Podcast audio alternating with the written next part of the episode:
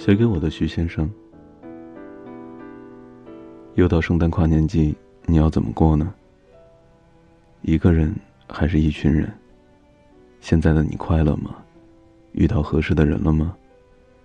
这两年没等你，也没随便还是老样子。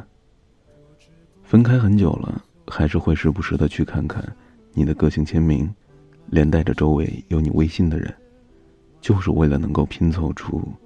你的现状，那些你离开之后，我再也无法参与的生活。只可惜，路过超市会想起你，经过电影院会想起你，听李代沫、陈奕迅，都好像是在跟我作对，甚至公交站台都会让我想起你。想着以前在这里等你的样子，总想着有一天，会看到时光交错时的你。好像我们只是两个星期没有见面，等到你，心里也就踏实了。一别两宽，各生欢喜。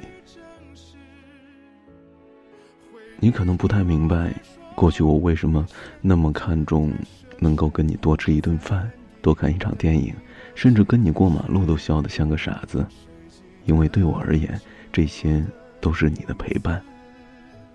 时间抚不平一切，好像还更加深刻了。四月底毕业，然后我离开待了四年的嘉兴。你一定不知道，在我决定去杭州之前，骨折、毕业考试、找房子、找工作，压力大到我想放弃，拖着打着石膏的腿，一个人来来去去，关心也是远水救不了近火，终于落下了后遗症。四月十九号，彻底被逼得崩溃了，哭了整整一夜。然后就狠下心决定要去杭州，只是觉得，觉得这么大的嘉兴，我好像局外人一样格格不入。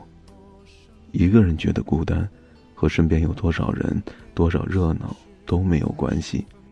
不管声响有多大，心里都是空无的，荡气回声。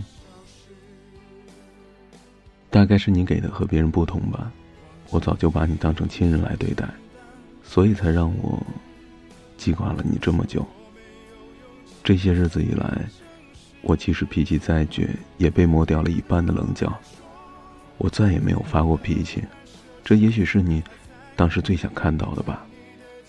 可是当真改掉了脾气，换了性子，脱胎换骨之后，才发现再也遇不到一个如你这般的人了。至少我这么认为，真的。像你一样，不管我怎么任性，怎么使小性子，都没有朝我发过一次火的人。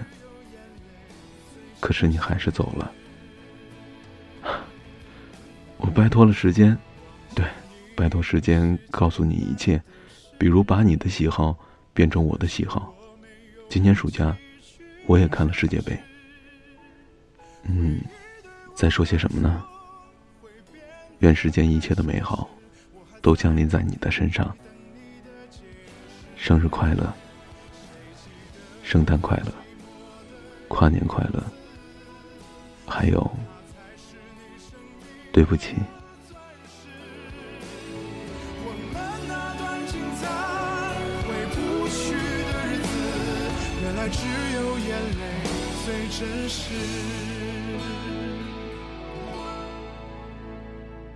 我们那段精彩回不去的日子，原来只有眼泪